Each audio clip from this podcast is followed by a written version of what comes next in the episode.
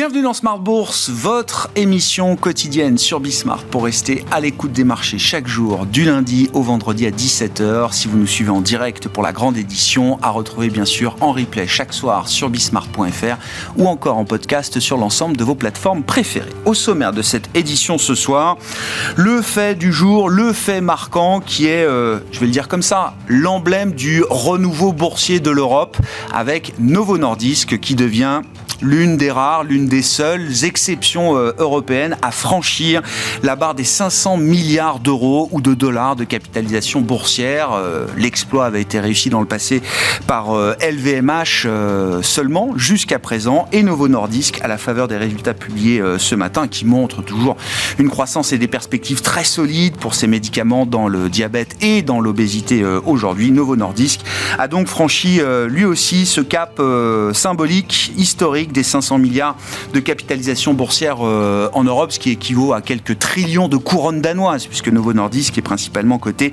à Copenhague sur le marché euh, danois. Novo Nordisk donc en vedette en Europe. Face à cela, on voit euh, la tech américaine qui ne démérite pas, disons les choses clairement, mais qui temporise peut-être un petit peu quand on a vu les résultats de Microsoft, d'Alphabet, Google ou encore d'AMD hier soir et des réactions de marché ben, plutôt à prendre des profit sur ces euh, valeurs-là après les résultats publiés euh, pour ces euh, grands groupes. Dans l'attente des suivants, nous aurons demain soir, après la clôture de Wall Street, les résultats encore d'Apple et d'Amazon dans ce groupe des GAFAM. La situation de marché reste donc plutôt positive avec ces résultats d'entreprise qui soutiennent la, la tendance. On a vu un nouveau record historique ce matin marqué par différents indices boursiers et notamment le CAC à Paris. Vous aurez les détails dans un instant avec Pauline Gratel. Du côté des euh, banques centrales, les euh, premières réunions de l'année se poursuivent avec la décision attendue ce soir de la Réserve fédérale américaine. Comment est-ce que Jérôme Powell gérera les attentes du marché, sachant que la Fed n'a plus touché assez tôt depuis le mois de juillet dernier? Est-ce que la pause touche bientôt à sa fin? Est-ce que Jérôme Powell tentera encore de repousser les attentes des investisseurs ou est-ce qu'il faut garder désormais les options euh, ouvertes sur la table, notamment pour les prochains meetings et pour le prochain qui se déroule les 19 et 20 mars euh, de cette année. Voilà donc pour les sujets dont nous discuterons dans quelques instants avec nos invités de Planète Marché. Puis dans le dernier quart d'heure, quart d'heure thématique, nous parlerons climat, stratégie euh, climat. Et c'est Nicolas Kiffer, gérant chez Montpensier Finance, notamment gérant du fonds M Climate Solutions, qui sera avec nous en plateau à partir de 17h45.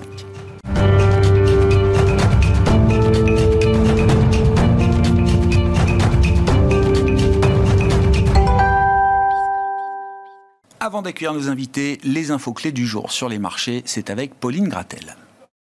Le CAC signe un nouveau plus haut historique à plus de 7700 points au cours de la séance. Les investisseurs saluent le ralentissement de l'inflation en France à 3,4% sur un an en données harmonisées. En décembre, elle s'élevait à plus 4,1%. Côté allemand, l'inflation ralentit plus que prévu à 3,1% en rythme annuel contre 3,8% le mois précédent. À noter également une faiblesse persistante de la consommation en Allemagne avec des ventes au détail qui reculent d'1,6% en décembre sur un mois. Aux États-Unis, avant la décision de la Fed, les investisseurs ont pris connaissance des créations d'emplois dans le secteur privé qui ressortent à 107 000 contre 150 000 attendus selon le cabinet ADP. L'autre grosse info du jour se passe du côté des résultats d'entreprise. Le groupe pharmaceutique Novo Nordisk dépasse les 500 milliards d'euros de capitalisation boursière. Seul LVMH avait franchi ce cap en Europe. L'entreprise publie un bénéfice net supérieur aux attentes en hausse de 51% et prévoit des chiffres encore meilleurs pour 2024. Le chiffre d'affaires de Novo Nordisk bondit de 31% grâce à ses produits contre le diabète et l'obésité. Salué par le marché, le titre gagne autour de 5%. À Wall Street, parlons tech. Alphabet déçoit les investisseurs malgré des revenus et bénéfices supérieurs aux attentes. Les ventes publicitaires de Google sont, elles, ressorties inférieures aux estimations. Le titre perd 5%. Microsoft publie des résultats trimestriels supérieurs aux attentes, mais la hausse des investissements liés à l'intelligence artificielle freine les investisseurs. Le titre cède 1%. À noter également dans le secteur des semi-conducteurs, déception sur AMD avec une prévision de chiffre d'affaires inférieure aux attentes pour le prochain trimestre. Le titre ouvre en baisse de 2,5%. En France, pour Seb, c'est bien. L'entreprise relève ses perspectives de croissance pour 2023 et anticipe une progression de plus de 15%. Seb gagne plus de 6% au cours de la séance. Côté prêt-à-porter, H&M change de directeur général après un ralentissement des ventes dans un marché très concurrentiel. L'action chute de 9% à Stockholm. Demain, en zone euro, les investisseurs prendront connaissance du taux de chômage en décembre ainsi que de l'estimation rapide de l'inflation pour janvier. Côté Banque centrale, la décision de la Banque d'Angleterre est attendue demain. Enfin, les résultats d'entreprises Apple et Amazon seront publiés demain soir. Tendance, mon ami, chaque soir, les infos clés de marché avec Pauline Gratel en ouverture de Smart Bourse sur Bismart.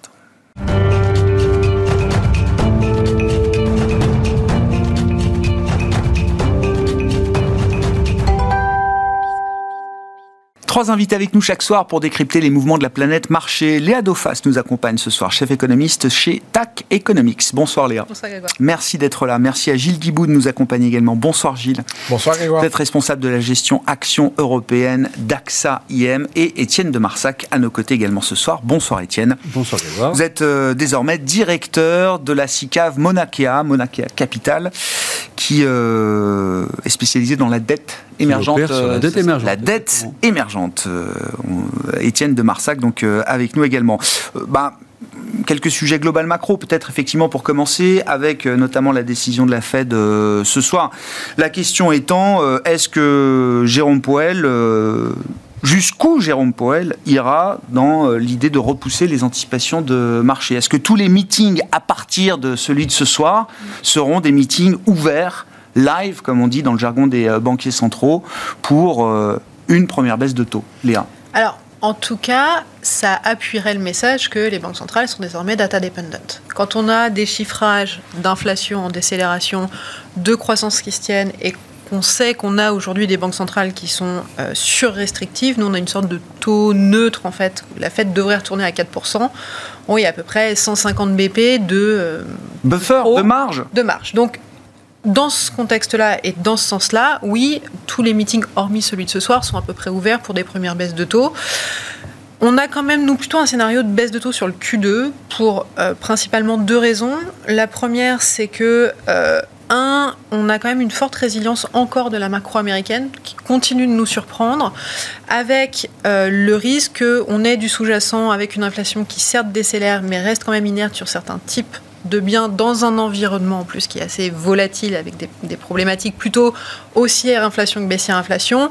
Le risque on baisse trop tôt aujourd'hui et on doit à un moment ou un autre arrêter ou remonter parce que les pressions inflationnistes en fait reviennent parce que l'économie se tient en fait beaucoup mieux que ce qu'on que ce qu'on attendait. Donc Et ça, le, le- le- le scénario stop and go, c'est ce qu'ils veulent absolument éviter. Exactement. Donc c'est plutôt l'idée. euh, euh, Est-ce que on est aujourd'hui à deux mois près euh, pour entamer une première baisse, sachant que de toute manière, une grosse partie de la baisse est déjà anticipée si on regarde la, la courbe de taux, et que euh, est-ce qu'on fait une baisse en mars euh, ou en mai on sera en fait fixé au mois de février et que le jour des, Ouais. des deux meetings, au final, le mouvement, c'est toujours pareil. Ce soir, ils ne savent pas. Ce soir, les membres de la Fed, s'ils vont baisser en mars, Exactement. en mai ou plus tard. euh, La logique moyen terme et ce côté prudence en même temps que le data dependence de la Fed voudrait dire on n'est pas à deux mois près et attendons d'avoir un Q2 dans lequel on ait une vision un peu plus forte des tensions inflationnistes sous-jacentes et de la dynamique macro.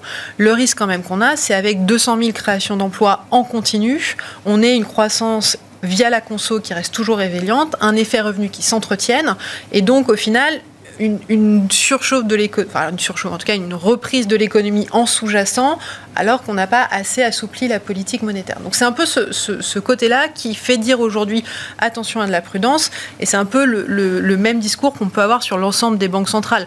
Oui, les portes de mars sont ouvertes euh, pour la Fed et pour la BCE, parce qu'effectivement l'inflation décélère plus vite qu'attendu, et que les situations macro, alors pour la Fed, permettent d'avoir de la marge parce que ça tient, et pour la BCE, c'est suffisamment atone et, euh, et anémique pour qu'on puisse mettre un petit, euh, un petit soutien monétaire.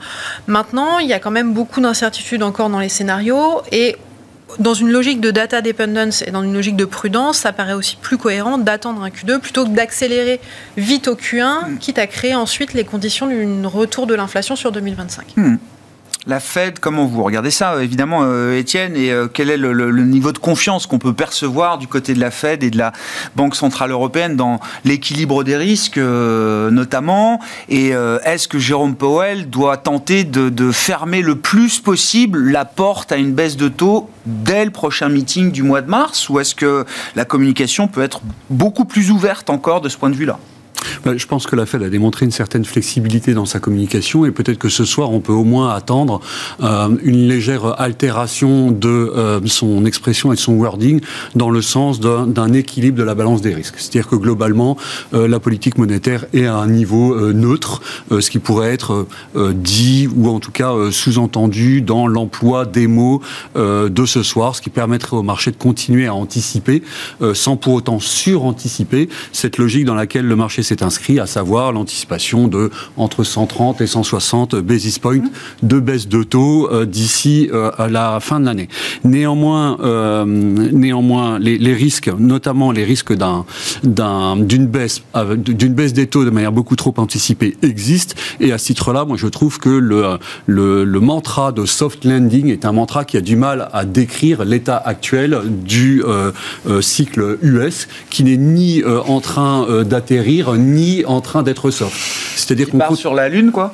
On, on continue à être dans une logique euh, d'expansion au regard d'un certain nombre de, critères qui sont des critères qui sont, qui sont tangibles et qui sont quantitatifs. 23 a été une année d'accélération de la croissance américaine. Là, on est encore sur des niveaux de croissance, de croissance de plus 3,3 euh, euh, trimestre après trimestre, et on est surtout au plein emploi, c'est-à-dire un taux d'emploi qui ou un taux de chômage qui est de 3,70. Et d'ailleurs, je note que dans les chiffres récents, l'indicateur de est-ce qu'il est facile ou compliqué de revenir à l'emploi, donc l'indicateur Jobs Hard to Get, cet indicateur, il baisse brutalement. Et il est extrêmement bien corrélé avec le taux de chômage américain. Ce qui peut vouloir dire que dans les semaines et les mois qui viennent, attention, on ne va pas avoir une remontée euh, progressive du taux de chômage, mais une poursuite de, euh, de sa baisse ou pourquoi pas une stagnation sur les niveaux qui sont euh, des niveaux de 3,70 qui ne sont pas du tout compatibles avec des niveaux de récession ni avec des niveaux de soft landing.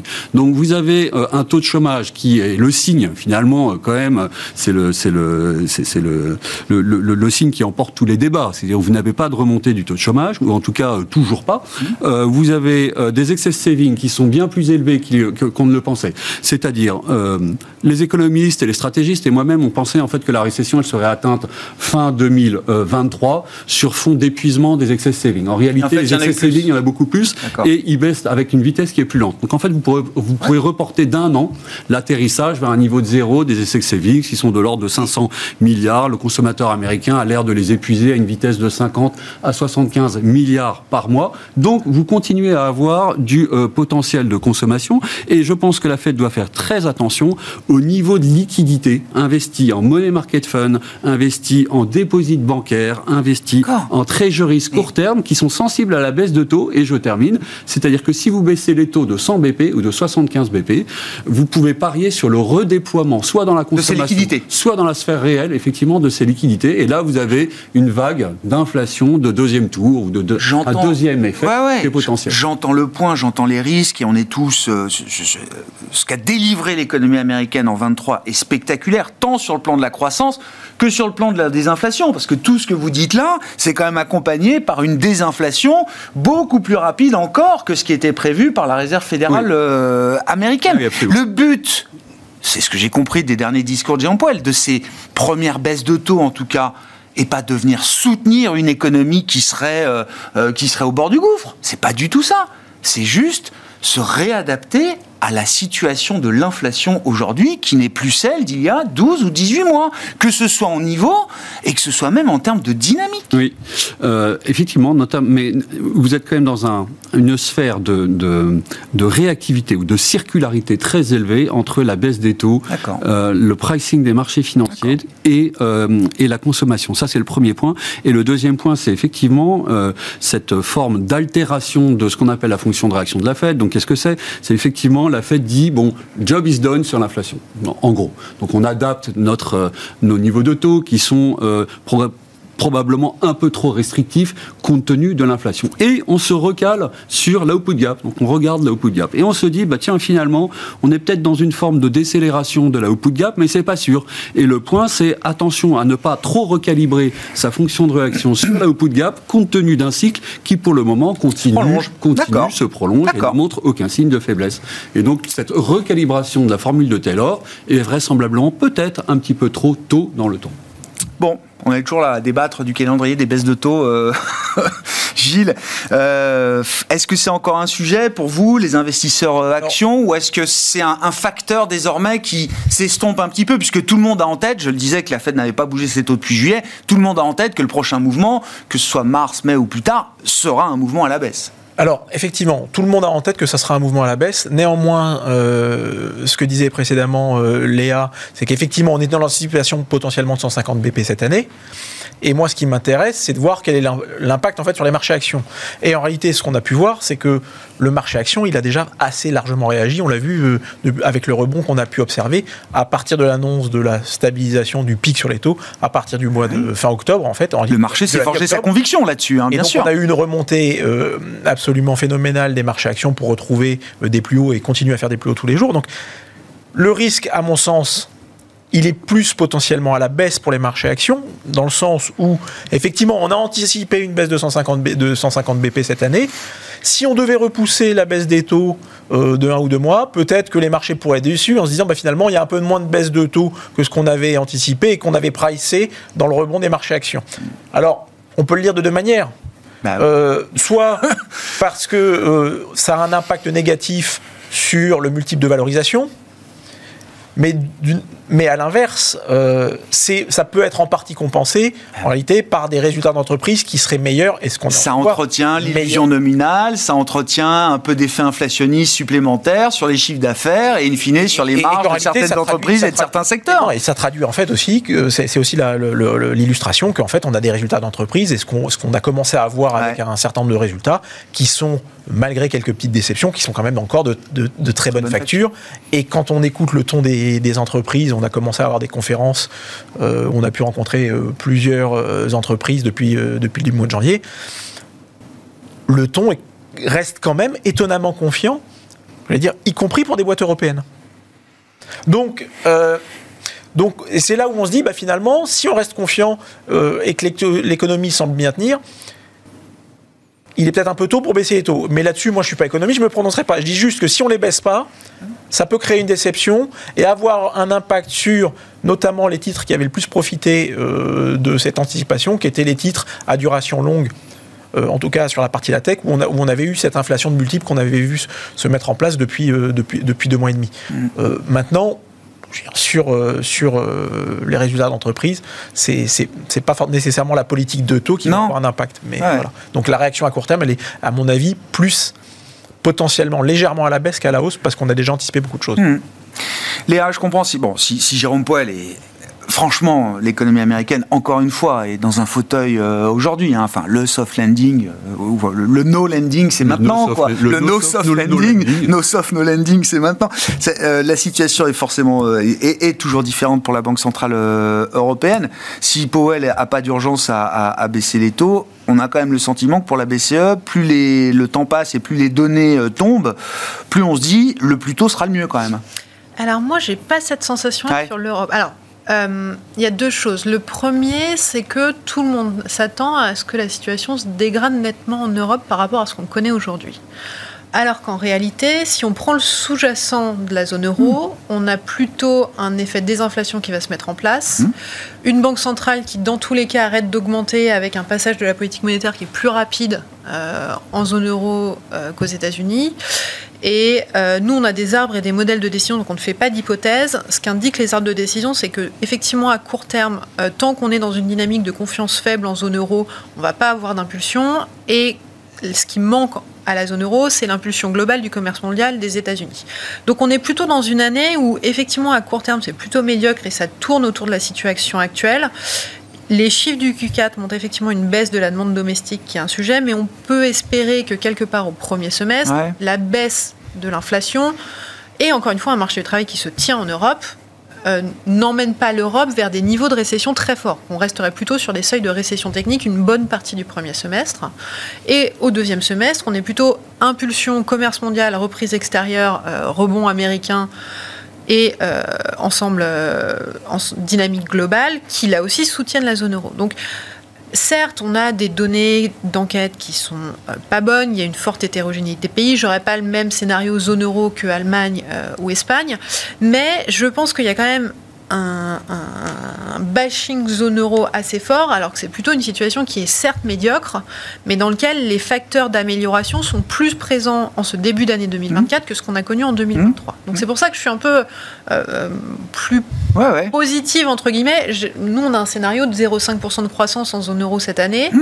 et on est plutôt autour de euh, 1,5-2 aux États-Unis. Donc euh, c'est un grand différentiel. Et, et ça, c'est une situation qui peut justifier le maintien d'un taux de dépôt euh, directeur effectif à 4% euh, encore euh, Aux États-Unis, on a à peu près 150 BP de décalage entre là où ça devrait être. En zone euro, on a à peu près 50 BP de décalage entre euh, le trop restrictif de la BCE et là où ça devrait aller. Donc c'est certes trop restrictif, mais, pas, de, pas, de beaucoup. Bah, en tout cas, nettement moins que ce qu'on voit aux États-Unis. Avec là aussi, si on se fie au discours de Christine Lagarde, on a quelque chose qui est beaucoup plus clair en zone euro, dans lequel on s'attend à avoir une décélération au moins visible dans les datas des, euh, des salaires, des, des, du coût du travail, etc., etc. Donc en zone euro, ouvrir la porte pour mars, ça voudrait dire que effectivement, on a une poursuite de la décélération de l'inflation. On a une situation euh, conjoncturelle qui continue de se dégrader. Continue de se dégrader. Euh, et on voit tout un sous-jacent qui entretient la, la, hmm. la décélération de l'inflation. Si tous ces phénomènes-là se mettaient en place, pourquoi pas avoir une baisse euh, Ça paraît compliqué. Et ça paraît compliqué sur un décalage euh, euh, BCE-Fed. traditionnellement, la séquence Fed-BCE serait assez logique, d'autant plus là avec le calendrier qui est un peu à part. Mais nous, on a plutôt, on garde la porte donc c'est plutôt juin pour la BCE.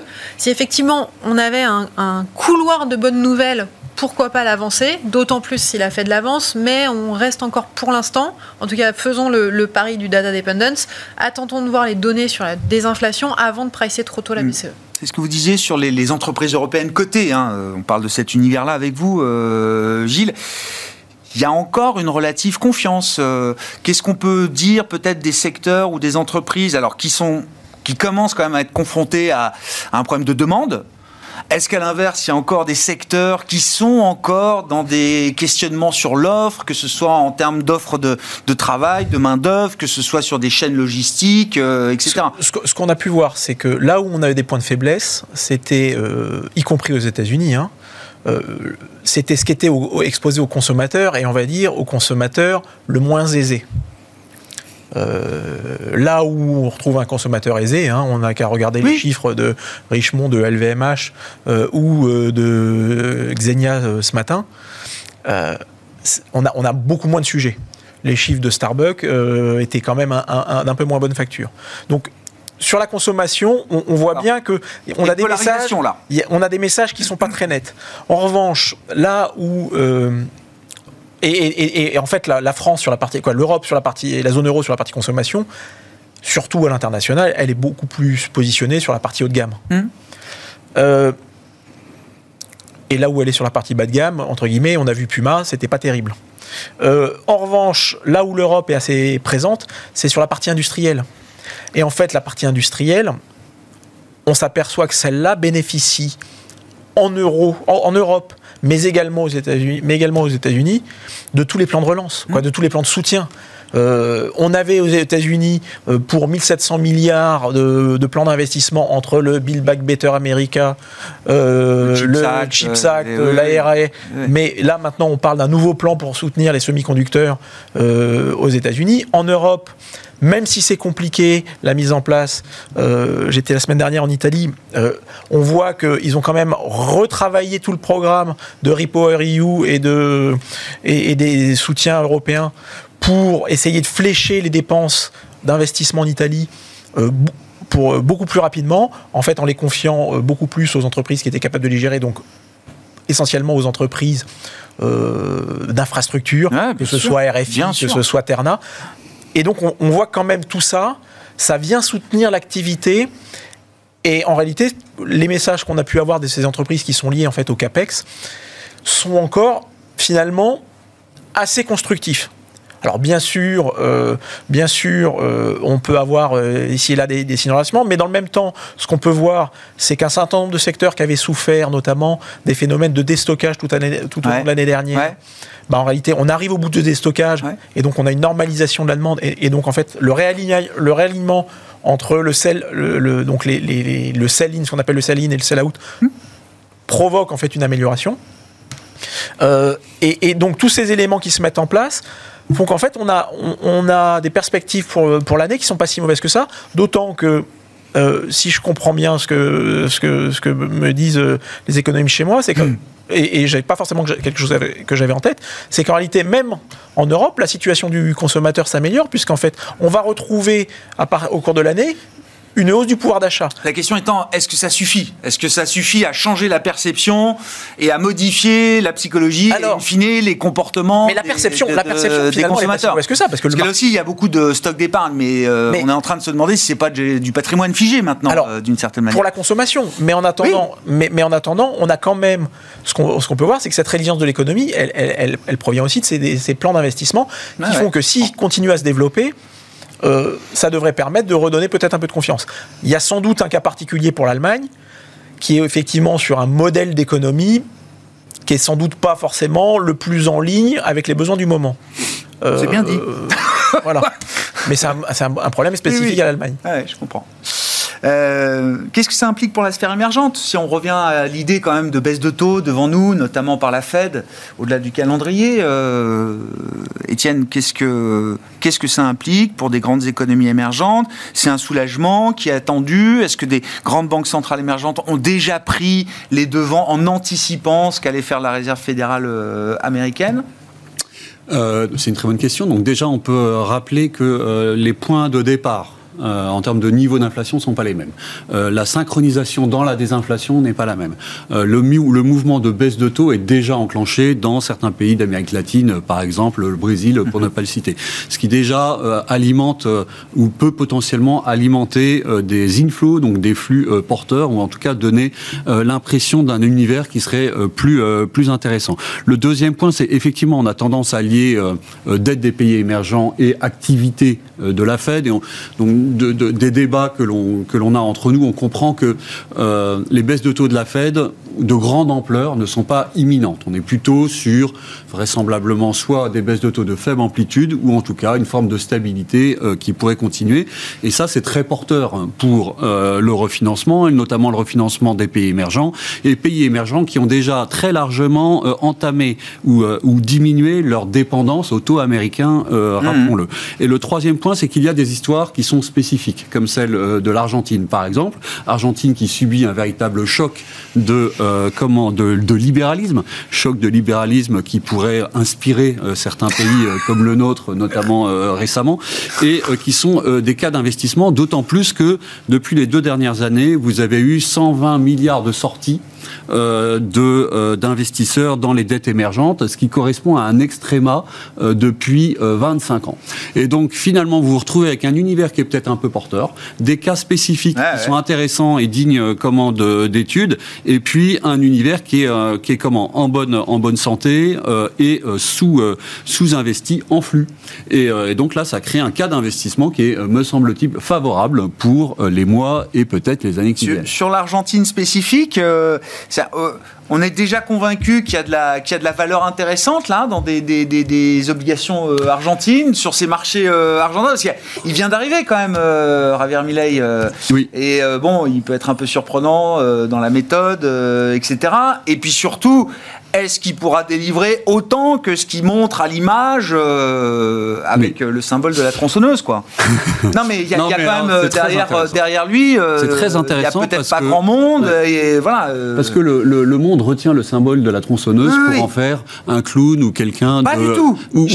ma question étant, est-ce qu'il aura les moyens et le soutien pour délivrer ce qu'il affiche mm. Euh, au visage du monde. Bah alors déjà, il a le soutien des États-Unis, ce qui est quand même un soutien qui est euh, de bonne euh, ampleur. Et deuxièmement, pour répondre à votre question de, de la, solvabilité, vous touchez des, des bonds, donc des, des obligations qui valent 40% du père et qui payent régulièrement leurs coupons. Ce qui veut dire que pour l'investisseur, vous avez un taux de rendement actuariel qui est euh, très élevé et en tous les cas, euh, dans cet univers où finalement on cherche à trouver le potentiel haussier des marchés actions, euh, le potentiel baissier des taux d'intérêt, qu'ils soient des taux d'intérêt d'État dans les économies développées ou les taux d'intérêt du secteur privé qui sont très largement contractés, notamment au dernier trimestre de 2023, eh bien peut-être que les pays émergents bien gérés peuvent apporter une réponse à ce souci euh, de euh, euh, où est-ce que je fais du... du Et 40% du père sur une obligation argentine, c'est un plancher ah bah oui, enfin ça. Oui, non, j'en sais rien. ou alors bah, tomber dans des logiques de restructuration, et pour l'instant c'est. C'est pas le sujet. C'est pas encore à nouveau le sujet pour l'Argentine. Pas du tout. Pas du tout. Pas du tout. de l'Argentine à la Chine, il faut qu'on en dise un mot, Léa. Bon, sur l'Argentine, si vous avez un commentaire, vous suivez la sphère émergente. ouais, alors, très précisément. Je rajouterais qu'il faut faire attention au risque pays au-delà des, des, niveaux de père ou autres et qu'il y a une forte euh, logique risque pays à prendre en plus du potentiel, notamment pour l'Argentine. Ouais. Sur la Chine, qu'en est-il justement du risque euh, chinois à ce stade? Est-ce qu'il y a l'idée d'un plancher? Alors, euh, Un plancher macro, un plancher de marché également, avec des efforts continus Ceci étant dit, pardon, c'est très exactement le risque pays qui rend les obligations attractives. Intéressant. Ben voilà, Victime d'un code postal, effectivement, qui fait qu'elles sont à ces niveaux de valeur intéressantes pour vous aujourd'hui. Je continue sur la Chine. Est-ce qu'il y a un plancher? euh, Macro et pour les marchés chinois euh, également En soi, euh, je, vais faire la même réponse que sur la zone euro. Pareil, pas si surprise que ça de ce qui se passe aujourd'hui en Chine. On est dans la décroissance structurelle de l'économie chinoise avec une forte volatilité sur la logique conjoncturelle. On avait une problématique 2023 de surcapacité de production face à une faiblesse de la confiance et du consommateur qui met du temps à être établi dans un environnement qui en plus est compliqué avec l'ajustement qu'on connaît de toute la logique immobilière. Donc c'est une année qui va être compliquée. Euh, on est plutôt, nous, sur une croissance qui est autour de 4,5% sur 2024 qui situe autour du consensus. Voyons le, chiffre euh, que les autorités émettent sur cette année. Pour nous, c'est vraiment euh, ce qui s'est passé l'année dernière et la poursuite de ce qui va se passer cette année. C'est une ligne de crête. On est sur un désengagement, démantèlement du secteur immobilier et du deleveraging de ce secteur-là, mhm. euh, qui implique nécessitement des défaillances, des défauts en chaîne dans un secteur euh, bancaire qui est fragile euh, et qui a en tout cas une, une propension à intégrer un choc fort sur l'économie de euh, manière euh, complexe. Donc euh, les autorités sont sur une ligne de crête. ça avait été le cas l'année dernière, c'est encore le cas sur cette année. Elles ont normalement les capacités à la fois politiques et financières de le régler, mais c'est une année qui va être compliquée et que de toute manière, il y a un sous-jacent déjà structurel qui est fort. On rajoute du conjoncturel avec un choc immobilier. Bah, on sait que de toute manière, on, coche des situations qui sont compliquées, mais encore une fois, les autorités ont la, la capacité de contrôle suffisante pour mais de contrôle. Parce que j'entends ici et là certains investisseurs qui commencent à rêver d'un espèce de, panique stimulus. Quoi. C'est-à-dire ça, ça va tellement mal, euh, y compris sur le plan boursier, qu'il faut quand même à un moment euh, mettre des, interventions euh, un peu plus massives pour, pour stopper l'hémorragie et peut-être ramener un filet de croissance supplémentaire. Combien de temps qu'on discute de la ah Chine et bah. combien de temps qu'on dit alors ce stimulus, ça fait, je pense à peu bah, près depuis 2008. Depuis, Mais ça fait depuis 2008, on a cette idée en tête que la Chine pourrait relancer massivement, si nécessaire, euh, à chaque crise. Quoi. Elle est aujourd'hui, enfin, elle a, elle a, toujours tenu cette, cette, ligne de crête et cette, cette ligne de contrôle de euh, Enfin, il, il, doit y avoir ce deleveraging, quel que soit l'ajustement conjoncturel. Mmh. Donc, le, la conjoncture va diminuer parce que ce deleveraging est voulu et on gère cette ligne de crête de cette manière-là. Là où il y aura de l'impulsion, là où il y aura un stimulus euh, significatif, c'est effectivement si on dégénère sur un risque bancaire, où là il y aura un soutien. Pour l'instant, entre euh, les effets d'annonce, la réouverture euh, aux investisseurs étrangers ou autres, on est déjà dans une approche où on, ouvre un peu.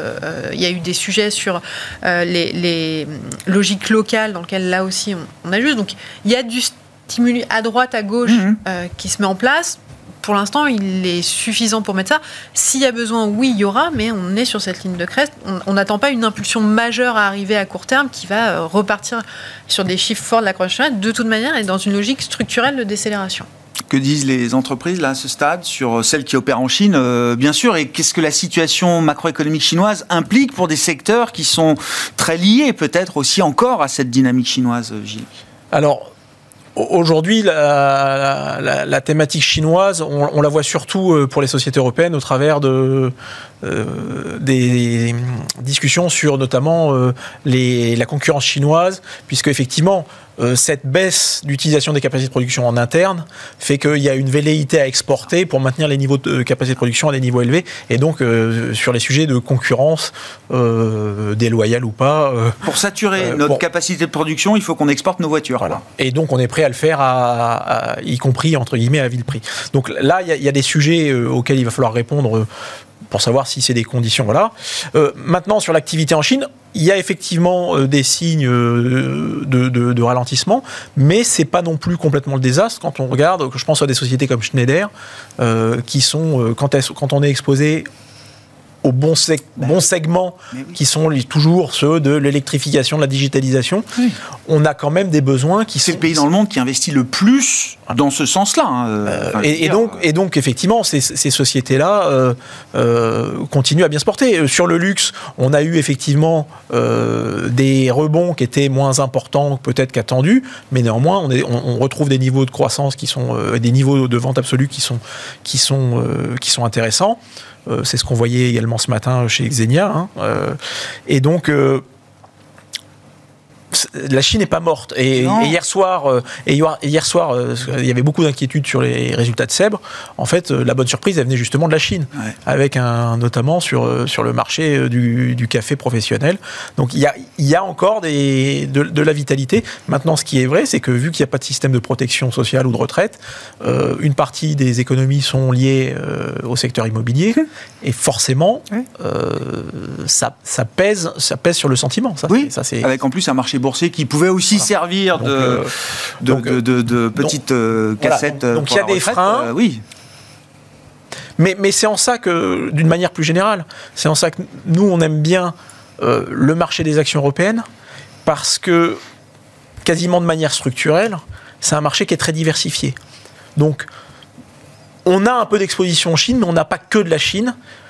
parce que quand on a l'exposition Chine, on a généralement aussi de l'exposition américaine, parce que et ça c'est à mon sens le point fort des sociétés européennes, c'est que le fait d'avoir dû euh, aller euh, chercher des marchés à l'export pour essayer de grandir, en réalité ça, les a obligés à avoir des produits qui soient concurrentiels, compétitifs, et que là où elles sont encore actives, en réalité, on a des sociétés qui sont, euh, qui sont souvent très efficaces, très efficientes. Et cette diversification, c'est exactement ce qu'on recherche quand on veut investir en actions. Donc par nature, les sociétés européennes, euh, pour, moi, euh, offrent un attrait qui aujourd'hui n'est certainement pas reconnu euh, quand on regarde leur niveau de valorisation. Mm. et c'est assez marrant, c'est que la décote du marché européen par rapport au marché américain n'a jamais été aussi importante, oui, mais bon. alors même que la part de chiffre d'affaires des sociétés européennes n'a jamais été aussi important. On est à 55%, on était à moins de 40 il y a, 15 ans. Donc là, elles sont là aussi, on parlait de l'Argentine tout à l'heure, qui est l'extrême, mais elles sont victimes aussi du, code postal euh, européen. En partie, oui. Parce que l'écart, de, le, gap entre la croissance américaine et enfin le, potentiel américain et le potentiel économique euh, européen, de ce point de vue-là, il est indéniable. Mais, mais, mais quand on, associe ces entreprises à euh, la fragilité euh, économique de l'Europe, alors que c'est pas leur sujet pour beaucoup d'entre elles. C'est pas le sujet. en ouverture, vous parliez des résultats de Novo Nordisk. Ben, on va en parler, oui. je veux dire, Novo Nordisk, ils vendent pas le GLP1, que ce soit le Wegovy ou, euh, ou l'Ozempic, ils le vendent pas en Europe. Leur premier marché, c'est le marché Mais américain. ils le produisent chez nous. Ils le produisent chez nous. C'est pour ça que je décrète que c'est l'emblème le, du renouveau euh, boursier euh, européen. mais c'est la même chose pour c'est la même chose pour LVMH qui vend aujourd'hui plus de 30% sur le marché américain. Mmh. Donc ces sociétés-là, aujourd'hui, elles, elles, profitent de ces débouchés-là. donc ce qui est intéressant, c'est que. Et donc, elles sont. Il y, a une partie de leur décote qui est liée au fait qu'elles sont cotées sur des places boursières bah, européennes. où elles sont localisées. Euh, l'évidence. la, meilleure preuve, c'est ce qui s'est passé cette année. On a eu un certain nombre de sociétés qui ont décidé de se délister ah du marché européen pour aller se coter aux États-Unis. Je pense à Linde. il y a l'INE, on a eu CRH, et que systématiquement, ça s'est traduit par un re-rating. On a eu, on a eu CNH, CRH dans le ciment, on a eu CNH plus récemment dans les tracteurs. et une des questions qui se pourrait se poser, c'est que des, sociétés qui sont très largement exposées ou pour lesquelles le marché américain est le premier marché, on pourrait prendre le, cas de Stellantis. Je veux dire, aujourd'hui, c'est un groupe qui est en bien meilleure forme que Ford et GM. Il a une décote de 30%, euh, sans, raison. Donc, euh, ça doit, à mon sens, lever, euh, soulever des questions. Et la réalité, une des raisons pour lesquelles, en fait, aujourd'hui, on a cette décote, c'est parce qu'en fait, aujourd'hui, en Europe, on n'a plus d'actionnaires de long terme. Je veux dire, c'est un, vrai sujet. On n'a plus d'investisseurs de long terme. Et, on a des actionnaires de passage, quoi. On a des actionnaires de passage, on, est, euh, on répond et, on n'a qu'à voir la volatilité des, des, des, cours sur les, annonces de résultats. On est aux mains des hedge funds, ce qui, ce qui, est, ce qui est un non-sens. Donc aujourd'hui, il serait urgent de pouvoir se poser la question de savoir s'il faut des fonds souverains, des fonds de pension ou euh, revoir la régulation d'un certain nombre d'industries qui aujourd'hui, bon, qui étaient des traditionnels. Il y a des efforts permanents, enfin, qui sont faits. Des, non, mais il y a des efforts de place qui sont faits, des initiatives TBO pour soutenir certains secteurs spécifiques avec des investisseurs cornerstone, comme on dit, etc. Mais ça sert à rien. Si vous êtes, je veux dire, si bah, vous n'avez pas, si vous avez pas de, si vous n'avez pas la, la main mise sur votre passif. Oui, j'entends. Je veux dire, si vous gérez des, fonds pour compte de tiers et que euh, les, vos, vos, porteurs peuvent partir le jour lendemain, je veux dire, il y a, en aucun cas vous pouvez devenir actionnaire de long terme ou en tout cas sur une très petite portion. Novo, est-ce que c'est cher ou pas? Et si oui, euh, de combien? Bah, on, a eu un parcours boursier euh, qui était euh, effectivement très surprenant. C'est oui, en absolu, à l'instant T, c'est cher. Maintenant, si la croissance continuent sur le rythme, le rythme qu'ils sont annoncés. Ils ont annoncé pour les, pour les perspectives pour 2024, c'est une croissance euh, des résultats opérationnels entre 23 et 28 Je rappelle, ils sont contraints dans leur croissance. Hein. Ils n'arrivent pas à servir tout le marché, euh, toute la demande et tout le marché adressable sur leurs nouveaux euh, produits. hein. le, titre, en, à l'instant T, est sans doute un peu cher. Moi, ce qui aurait tendance à, dire, à, à m'alerter sur un titre comme Novo Nordisk, hein, c'est un titre qu'on regarde depuis longtemps, qu'on a pu avoir dans les portefeuilles depuis longtemps, c'est que, euh, un peu euh, avec un, bon sens paysan, c'est que quand c'est un titre euh, dont tout le monde vous parle et qui qui était dans les titres des journaux de 20 heures, je me dis qu'il y a un, un tout petit peu d'excitation pour des bonnes raisons. Le marché est énorme. Oui mais que du coup, si on regarde les flux, en fait, aujourd'hui, on peut se demander qui n'a pas de Novo Nordisk en portefeuille. Ah oui. mais le, point, c'est lequel? C'est dire, à partir du moment où tout le monde en a déjà, en réalité, vous êtes plus sensible marginalement à la mauvaise nouvelle qu'à la bonne nouvelle. Hmm. Et donc, c'est plus une position tactique qu'une position fondamentale. Si la question, c'est à 3-5 ans, pour l'instant, euh, il n'y a pas de concurrent véritable. On pourra se poser la question de savoir s'il ne va pas y avoir un moment des baisses de prix. Hein. et du coup, pour la, la, collectivité de ce type de traitement. Mais, mais voilà, il y a quand même aujourd'hui euh, une convergence des flux sur ce type. Peut-être un pic de hype, quoi. Voilà. Bon, Donc, mais comme pour Nvidia, bon, on parle beaucoup de LVMH aussi, toujours. Hein. Bon, ça n'empêche pas le. Mais oui, mais on a vu qu'LVMH a pu connaître un petit trou d'air, oui. Euh, dernière question, Étienne. Est-ce qu'il y a un avant, un après la, baisse de taux de la Fed pour les marchés? Enfin, Comment se comporte le marché euh, jusqu'à la première baisse de taux de la Fed et comment il se comporte euh, Ensuite. Oh, ça, c'est une question. Euh, J'y avais pas réfléchi. Alors attendez. Ah bon bah... Non, mais c'est. Euh, bah non, mais je, je, sais pas. C'est-à-dire que, en fait, vous avez deux choses. Vous avez la baisse de taux et est-ce que la baisse de taux annonce des baisses de taux supplémentaires Donc, c'est pas juste un one-off 25 BP. Tout dépend de la nature de la baisse de taux. alors. Voilà, c'est le signe de. Mais tel qu'on l'imagine aujourd'hui. Euh... Bah, euh, on est dans des marchés qui sont extrêmement digitaux, c'est-à-dire qui s'emballent à la moindre nouvelle sans rationalité ou sans modération. Donc, on peut parier mm. que 25 BP serait dans euh, le mindset des investisseurs le signe d'un démarrage, d'un long signe de baisse de taux, euh, enfin, signe de baisse de taux qui sera euh, amené à être violemment corrigé par la suite. Vous voyez, donc on peut très bien avoir une phase d'emballement au début avant une brutale prise de conscience que ça n'est pas du tout le cas. Merci à vous trois. Merci pour euh, vos éclairages apportés à la situation des marchés euh, aujourd'hui. Étienne de Marsac, Monaca Capital, Gilles Guibou, AXA et Léa Daupha, Stack Economics, c'était les invités de Planète Marché.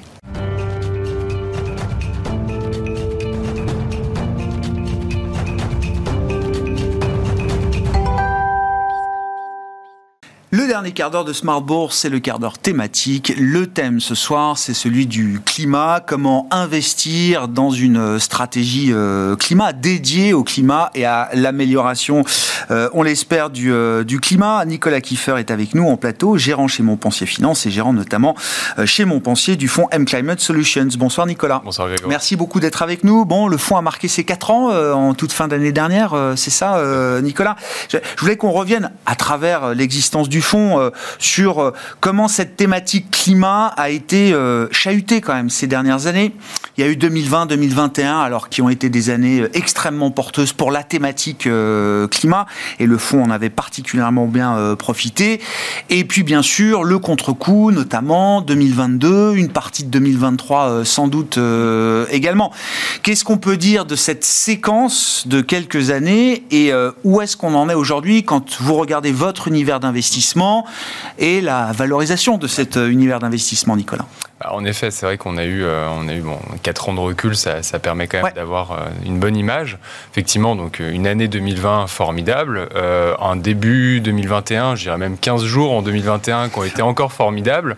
Puis à partir de là, bah, des discours sur, sur les taux des banques centrales qui étaient plutôt en, notre défaveur bah, plusieurs, enfin si je dois résumer, parce que c'est très long quand même, trois ans à résumer, mhm.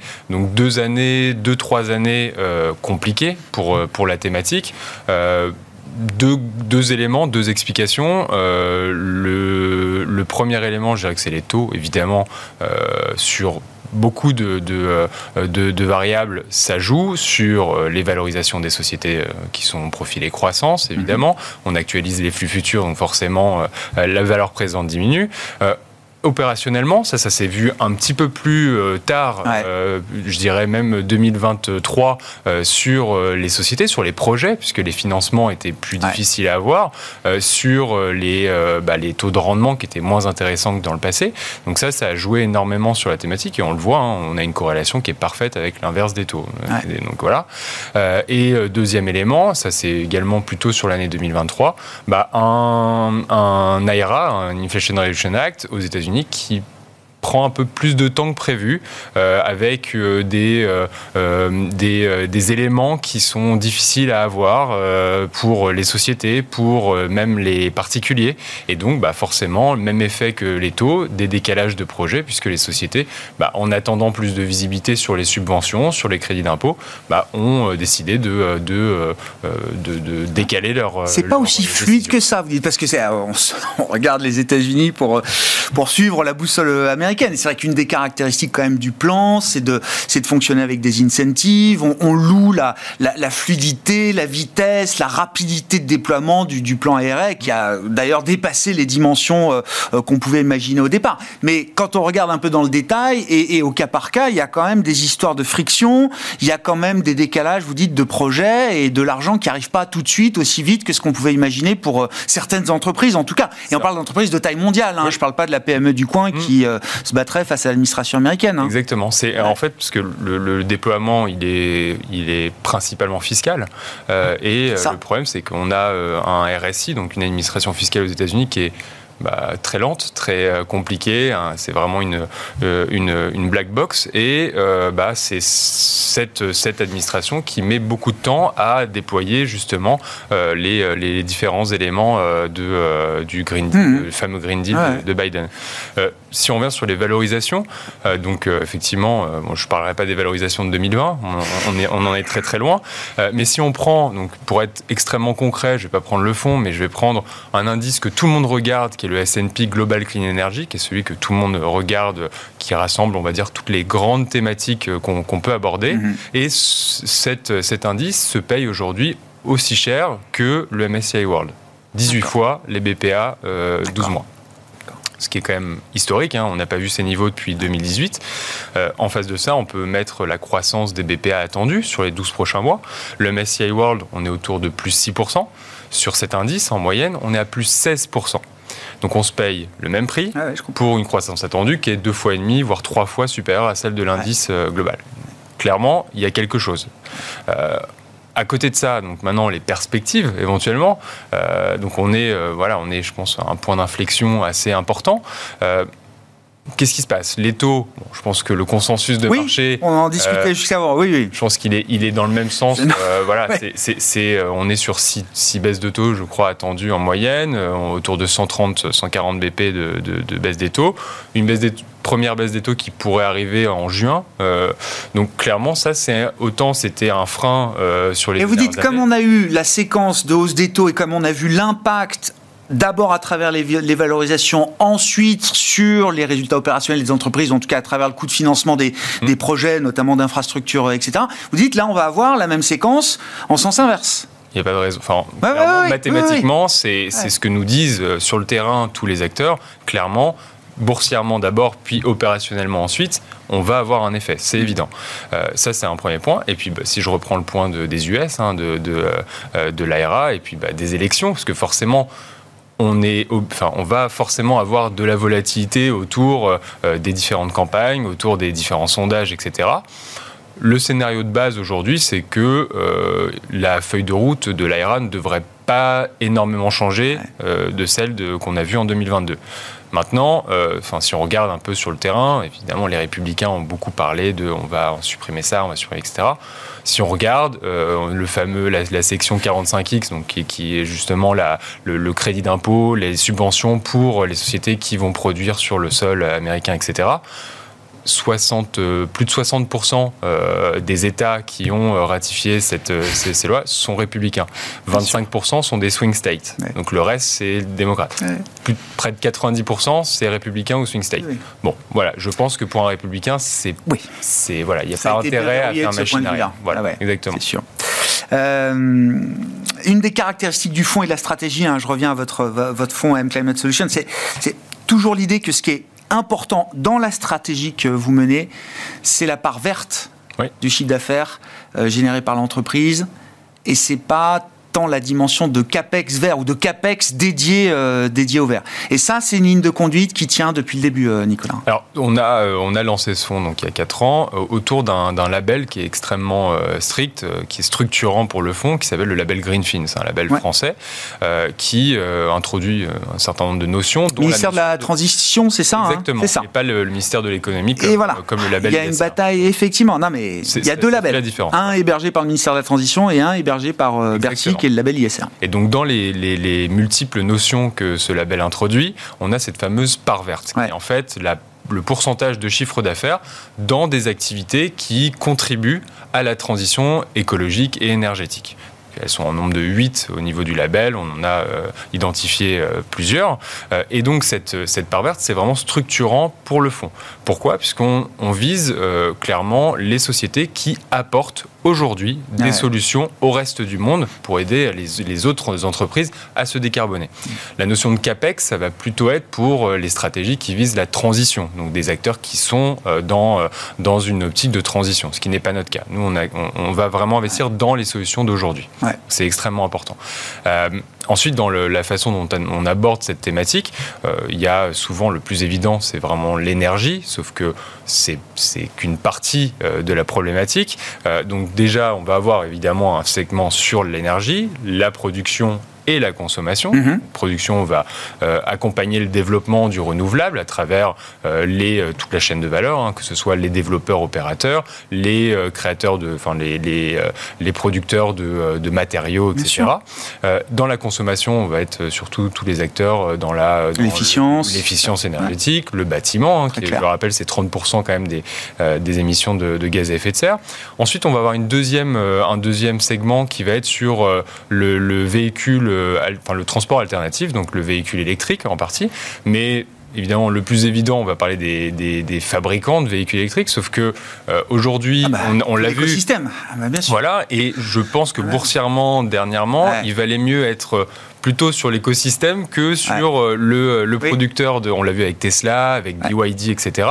Et donc nous, notre notion de transport, ça va plutôt être sur l'infrastructure que sur le euh, producteur de véhicules électriques, qui est une notion assez compliquée en tant que stock picker, en tant que gérant, euh, d'investir dans le, on va dire, le leader de demain c'est très compliqué, euh, autant euh, investir sur l'infrastructure qui sera obligatoire sur les prochaines années. Et donc, on a un certain nombre d'acteurs qui vont s'occuper des, euh, des, solutions de, de, recharge, de bornes de recharge pour véhicules électriques, ou tout ce qui est câblage, électrification, par exemple. Et il y a déjà, sur la partie borne, notamment, pour un investisseur coté, enfin en, action cotée, il y a déjà un marché, enfin il y a déjà un peu de profondeur, il y a déjà des entreprises cotées avec un track record, de la rentabilité, en tout cas dans lesquelles on peut investir en tant qu'investisseur euh, professionnel euh, de l'univers boursier. Oui, bien sûr. Alors on a plusieurs acteurs dans, notre univers. Nous, on a investi dans, un acteur qui s'appelle Alphen, qui mhm. une entreprise néerlandaise qui n'est pas un pur player euh, des bornes de recharge. Historiquement, euh, ils étaient dans les smart grids, c'est une société qui existe depuis des dizaines d'années, qui était dans les smart grids, donc la gestion intelligente des réseaux électriques, et qui a justement euh, bah, profité de, cette expertise sur les smart grids pour développer une, une expertise dans les solutions de bornes de recharge et dans le stockage d'énergie. Donc nous, évidemment, ce système de bornes de recharge, ça nous intéresse particulièrement. C'est un métier qui a représenté à peine 10% du chiffre d'affaires quelques années, qui a aujourd'hui dépassé euh, le métier historique de Smart Grids et qui est aujourd'hui le métier principal ah euh, de, la, de la société. Et c'est une société qui était historiquement euh, leader aux Pays-Bas et qui est aujourd'hui en train de manger tous les marchés en termes de part de marché européens. Et donc ça, c'est une société qui est qui, a, qui, qui, peut reposer sur le côté défensif des smart grids, même avec un peu de croissance, et euh, le, potentiel très fort de croissance sur euh, le stockage d'énergie et sur le, la, recharge euh, de véhicules électriques. C'est quoi? C'est un potentiel leader européen sur le déploiement de bornes de recharge, c'est ça. Et puis troisième vecteur, c'est le, capital terrestre. Voilà, ça, préservation, la, du, préservation du capital terrestre, où on va s'intéresser particulièrement donc aux solutions innovantes, notamment sur l'eau et les déchets. Et donc, euh, par exemple, l'eau, on va euh, se, investir dans euh, Xylem, qui est une société américaine qui est euh, le leader dans toutes les solutions innovantes euh, sur énormément de, secteurs, euh, que ce soit les, le traitement d'eau municipal, que ce soit l'industrie ou l'agriculture, par hmm. exemple. je rappelle, c'est 70% de la consommation d'eau mondiale, c'est l'agriculture.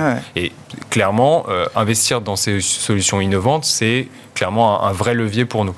et dans les déchets, par exemple, on va s'intéresser non pas à la collecte de, de, déchets municipaux, mais plus à des acteurs qui vont faire de la revalorisation énergétique des déchets, qui vont prendre une matière euh, peu noble pour en faire une matière première pour l'industrie pharmaceutique, pour euh, les biocarburants, etc. Merci beaucoup Nicolas. Merci d'être venu nous parler de la stratégie climat que vous défendez depuis 4 ans maintenant chez Montpensier Finance. Le fonds s'appelle M Climate Solutions. Nicolas Kiefer, gérant chez Montpensier, était avec nous, euh, l'invité de ce quart d'heure thématique de Smart Bourse ce soir sur Bismart.